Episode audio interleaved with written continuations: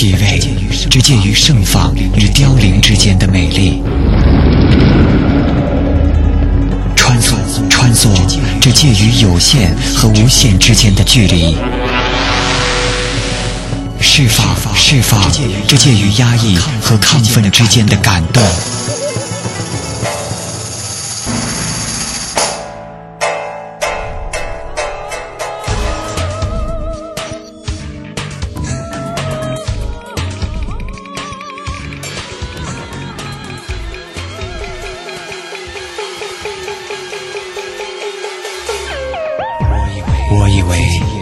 也是一颗行走在蔚蓝风中的灵魂，赤裸着穿越路过或居住的人群。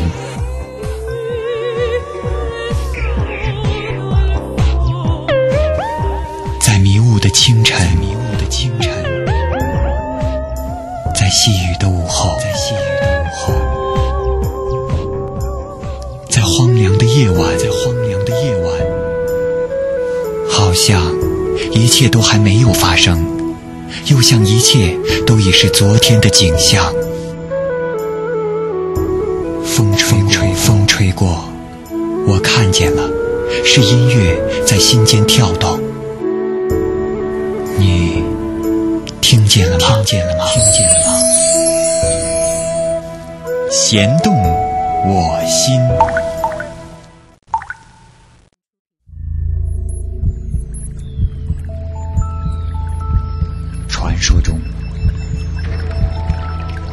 彼岸花是开在闽界忘川彼岸血一样绚烂鲜红的花。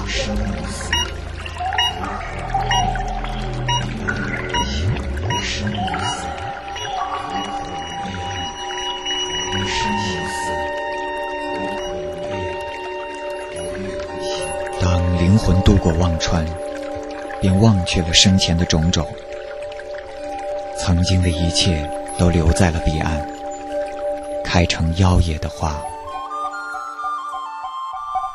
此花是开于黄泉，是黄泉路上唯一的风景，生生不息，开开灭灭。彼岸花，花开开彼岸。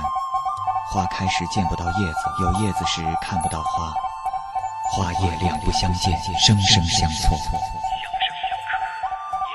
相生相克，叶不见花，花不见叶，永世轮回。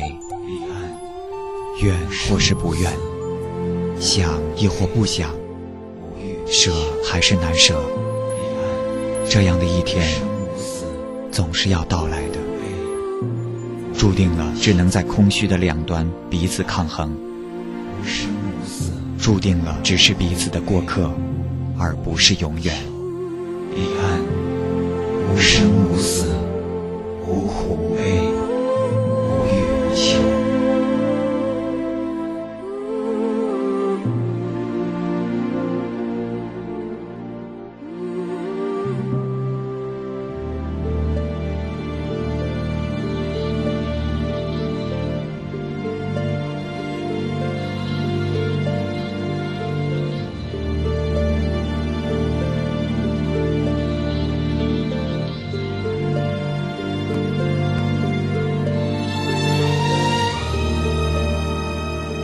大家好，这里是弦动我心，我是蚂蚁。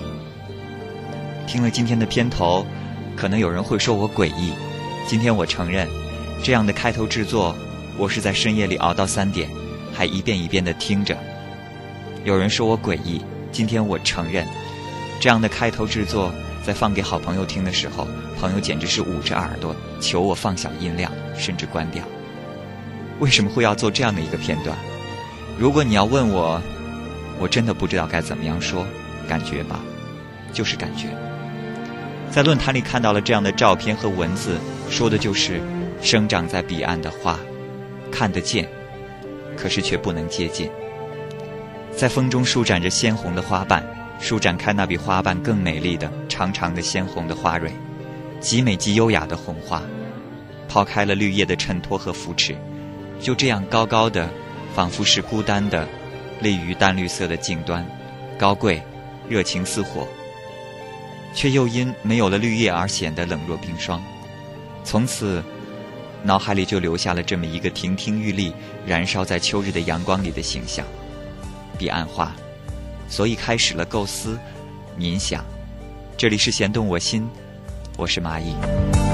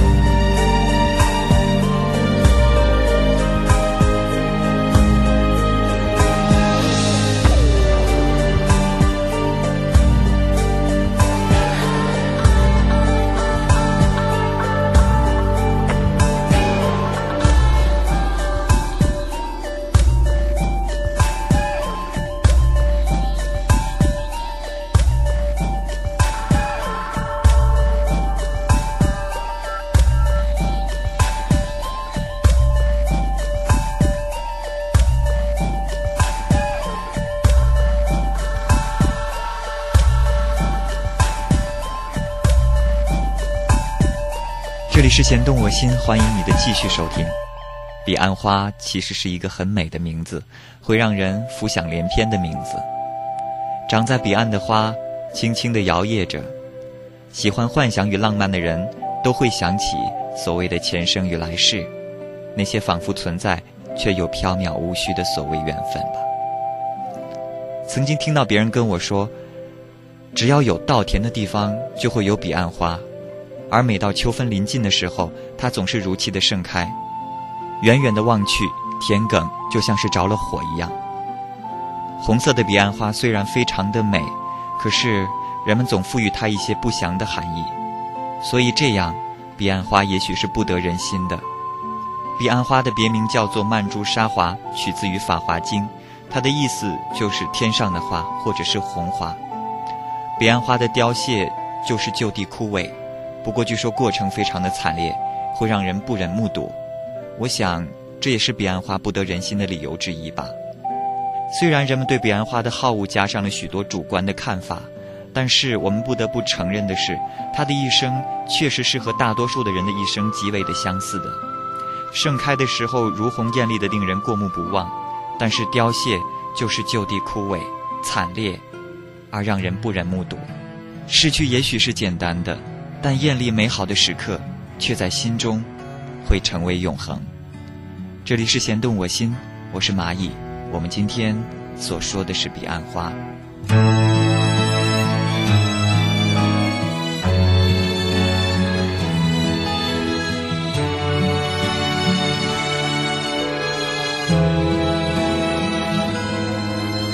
这曾经有个小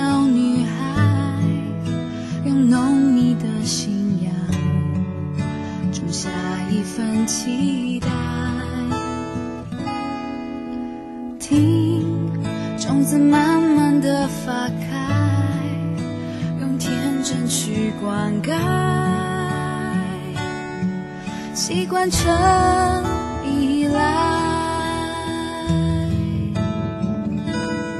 小女孩终于等到花开，长成的却是意料的伤害。小女孩不肯将它掩埋，心已经枯，却不懂哭干。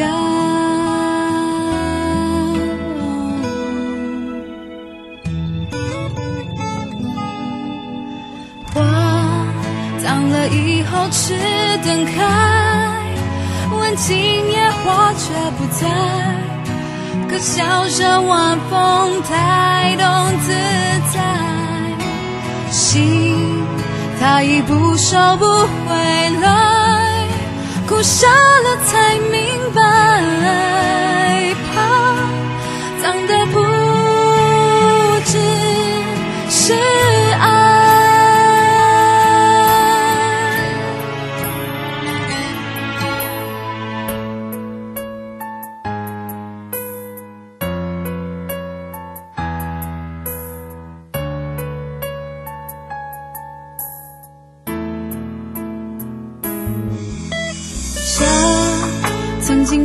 小女孩用浓密的信仰种下一份期待，听种子慢慢的发开，用天真去灌溉，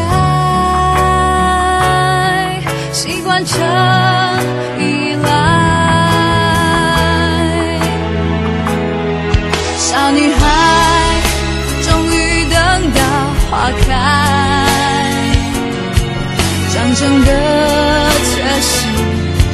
疗的伤害。傻女孩不肯将它掩埋，心已经枯萎，眼泪却不懂哭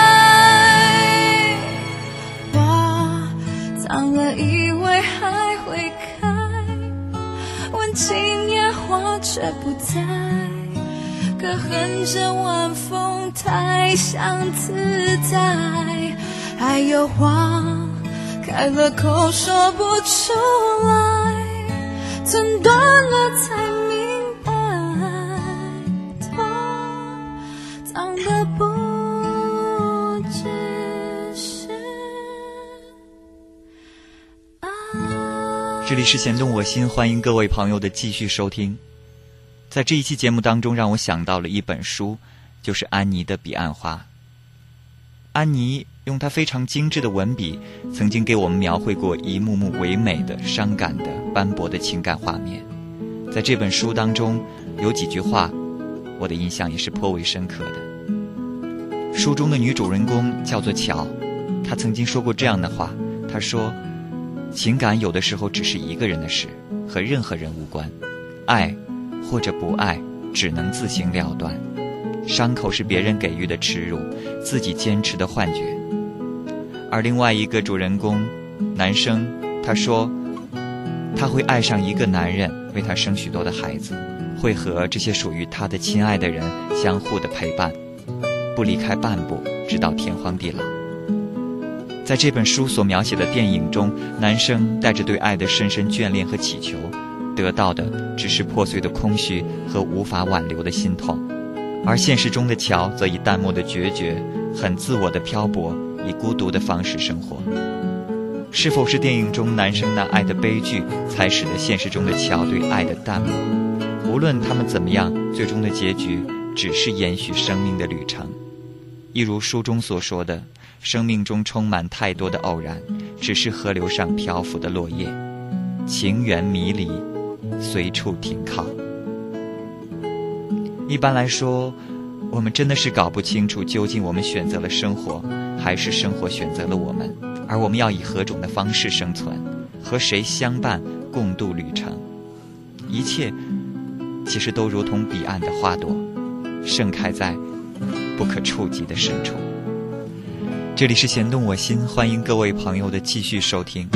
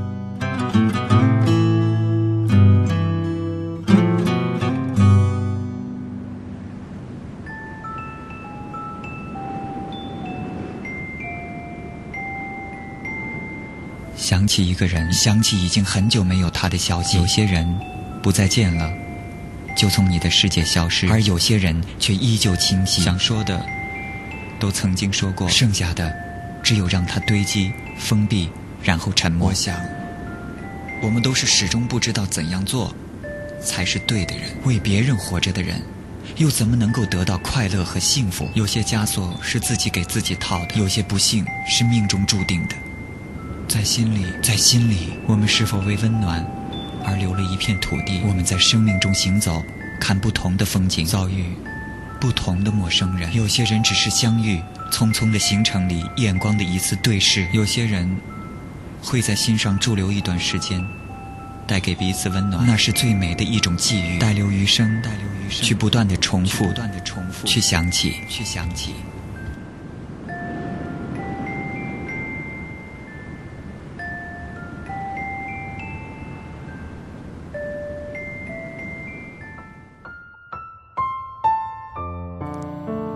书中的语言和以往有一些不同，他们不再是像安妮以前的语言那么冰冷的难以接近，少了一些颓废、冰冷，而且华丽的辞藻，多了一份温暖的平和。从中，其实我们还是可以看到安妮的作品正在慢慢的走向成熟。其实很高兴的看到了安妮作品在成长的过程，成长的过程其实是一个非常神奇的过程。但是我们却从来没有注意过，因为我们的心早已麻木和冰冷，很难去看清一些东西。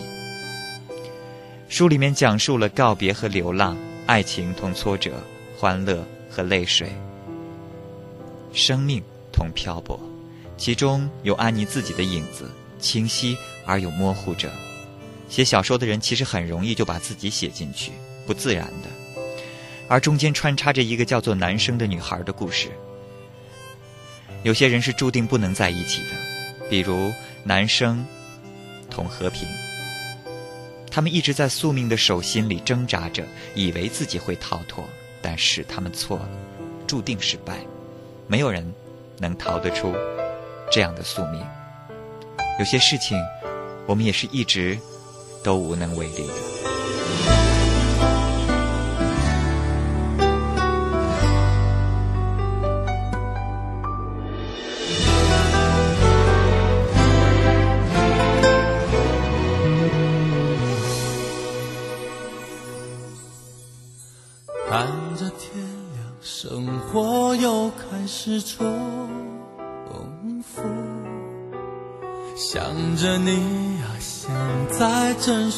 的时候，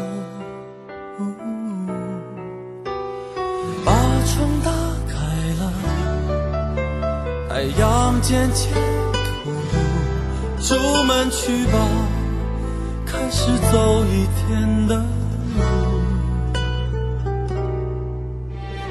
看着天亮，心。里有一点无助，想着你我从不在乎，把窗打开了，风吹得我想哭，出门去吧，目标明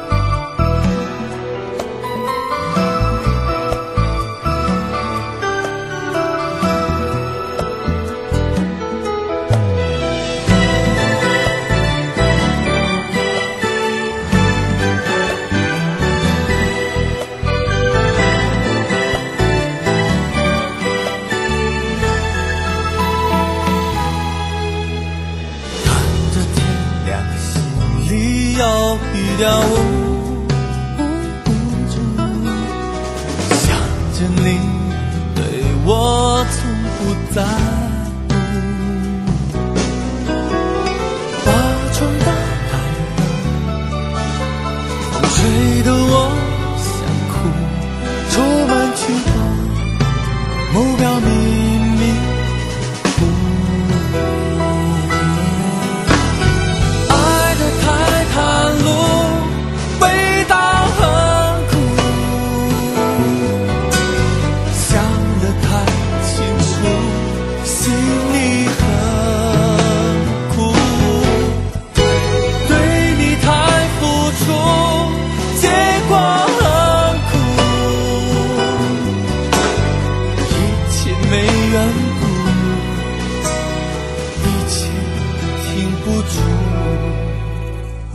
的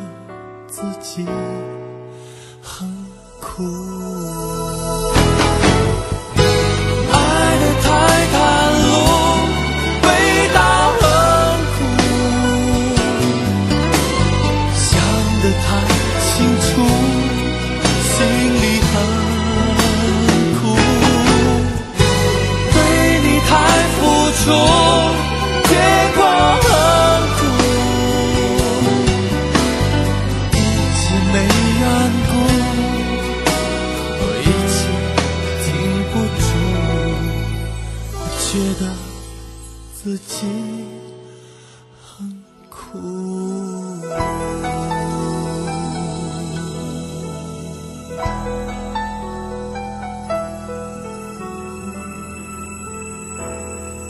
在这本书中，安妮还告诉我们，有一些东西我们一直是可望而不可及的，虽然有的时候就在眼前，伸手可及，但却无力咫尺天涯。对于这些，我们能够做到的，只能是勇敢的去面对。虽然时时刻刻我们都会面对崩溃的威胁，但是我们必须去忍受，因为我们有责任好好的活着，那是劫难，而我们面对它的只能是坚强。残酷，但是非常真实。生命本身就是一个充满了负罪感同痛苦的放逐。我们在人性中寻找着自己的脆弱，并且努力地伪装，使自己不再受伤。但是，其实我们都做错了，因为这样的我们错过了很多美好。生命的本身就是脆弱的，我们只能坚强的去面对一切，只能等待，而且要去迎接生命中一次又一次。汹涌澎湃的打击。这里是弦动我心，欢迎您的继续收听。就这样的，也开始转了，星星在想。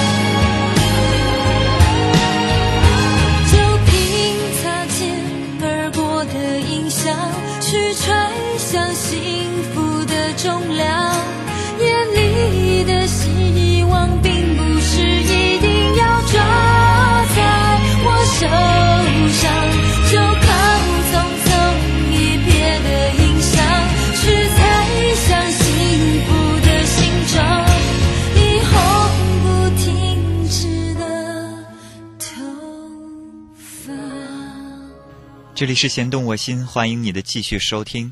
以下让我们一起进入故事，去看一看这个故事的脉络。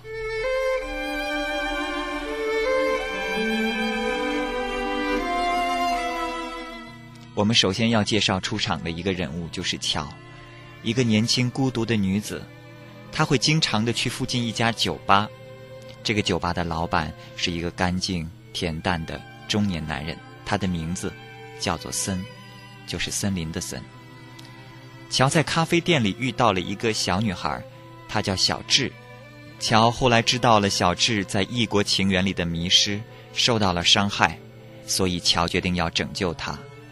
于是，小智离开了，踏上了疗伤之旅。而这之后，我们的主人公乔又在音像店里遇到了卓阳，他是一个非常单纯而理想主义的男人。但是却有一个非常现实又很功利的女朋友。乔这个时候就陪着卓阳，带他走出了失恋的阴影。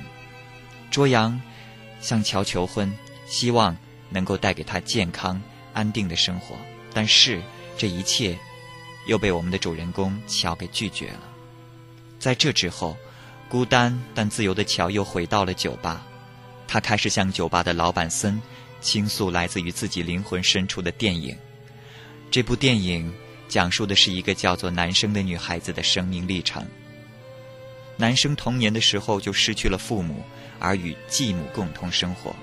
这个时候，他爱上了异父异母的哥哥和平，但是和平始终却躲避着男生，因为他知道他的爱无法拯救男生。只要他们两个在一起，就会永远无法摆脱忧郁的往事。男生后来成为了一个以写作为生的人。乔写完男生的故事以后，就和森去了一个海岛，但是最终还是逃离了正常生活的温柔陷阱。在冬雪之夜，他开始了新的漂泊。其实整本小说看完了，你才会知道，这个故事很奇怪，它就这么结束了。这里是弦动我心，欢迎您的继续收听。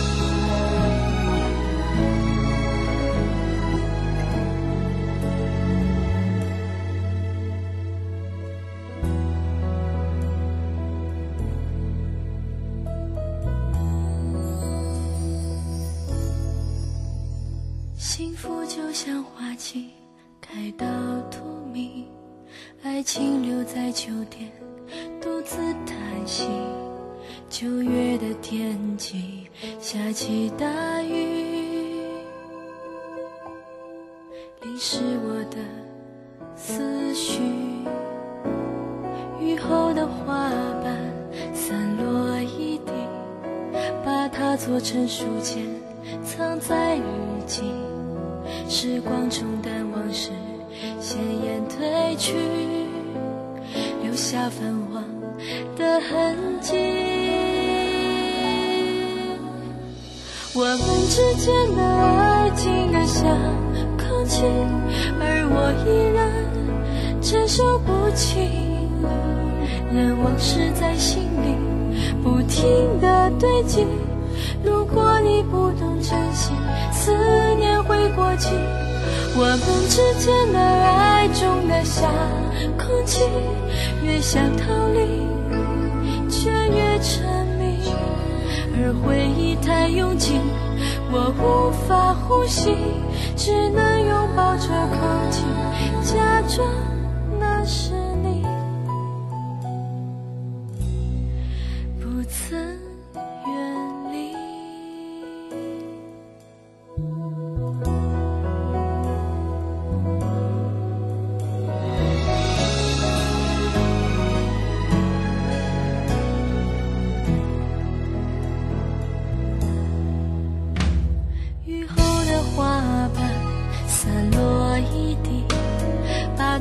成书签，藏在日记。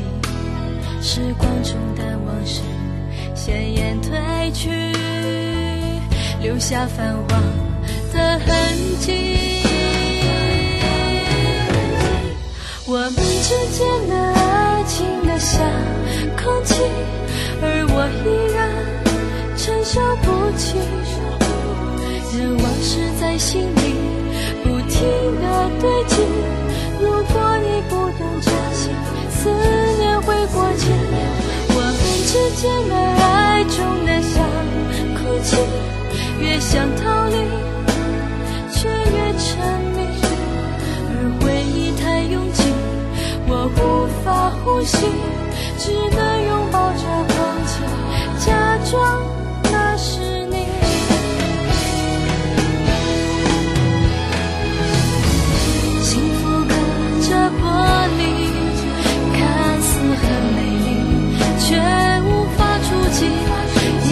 去擦肩而过的你，只留下一种痕迹在我生命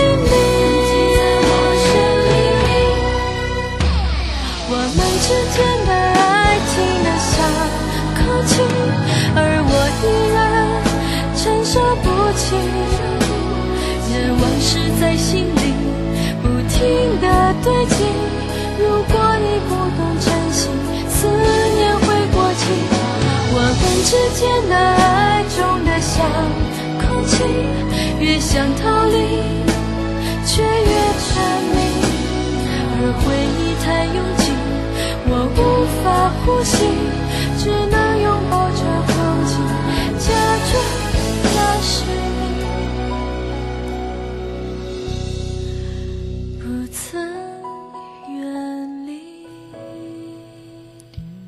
如果你看过这本书，我想你一定记得，在这本书的背后面有几行字写得非常的好，几乎是概括了整本书的内容。他说：“我把我的文字写给你看，有往事的缺口，有幻想的抚摸，有谎言的甜美，有失望的伤痕。”后来，我看到安妮关于写作的说法，她说：“我在大学里是学经济的，没有受过中文系的专业教育，和文学圈子关系冷淡，只写属于我自己风格的小说，属于一个圈外的作家。我对学院派的评论家没有好感，就如同我对被归类的文学感觉缺乏。艺术讲究灵感，没有任何人为的标准可以评判，即使有，那也是来自于灵魂，跨越生死和历史的评判。写作在我来看是属于血液里的天分的事情，不管是写作、绘画、音乐、舞蹈，艺术都需要某种宿命的力量。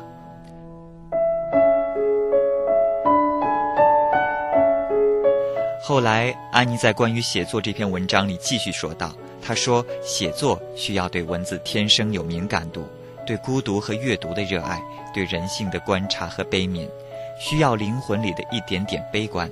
除此之外，没有其他。”他说：“写作让我能够保护自己所需要的自由。也许我一直有避世的倾向，它会让人更有力量。因为当一个人……”为现实卑微的欲望驱使而去做不喜欢的事情时，就是没有自尊的。而在写作的过程中，人是可以减少和控制欲望的。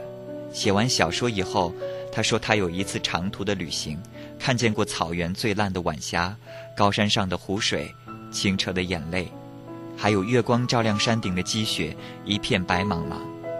最后，他对自己的生活总结道：“他说，我想我所选择的生活。”就如同旅行，注定是一条流离失所的路途，一条去往别处的路途，很美，也很冒险。生命同样是一场美丽而危险的幻觉，写作是我们对幻觉的记录。这里是弦动我心，欢迎您的继续收听。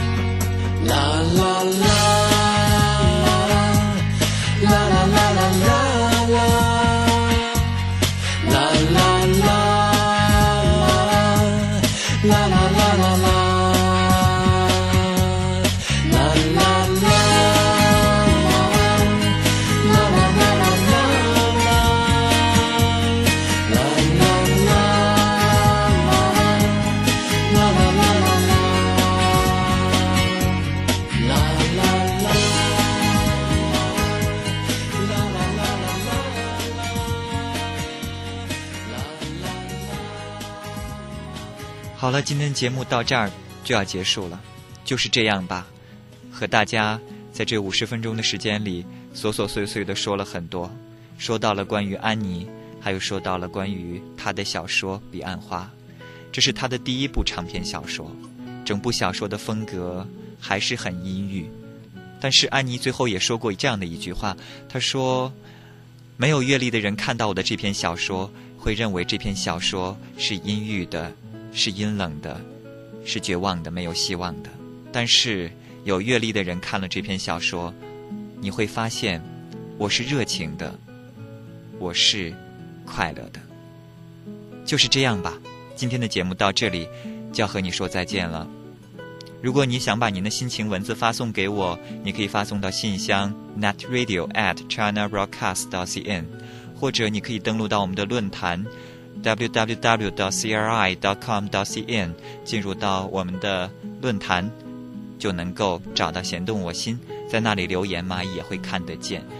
我想在以后的几期节目当中，我们会选择一些朋友们发在论坛里的心情故事，我们一起来听听这些网友们的心声。也许我会用电话联系你，希望你能够在论坛里留下你的足迹。就是这样，我是蚂蚁，再见。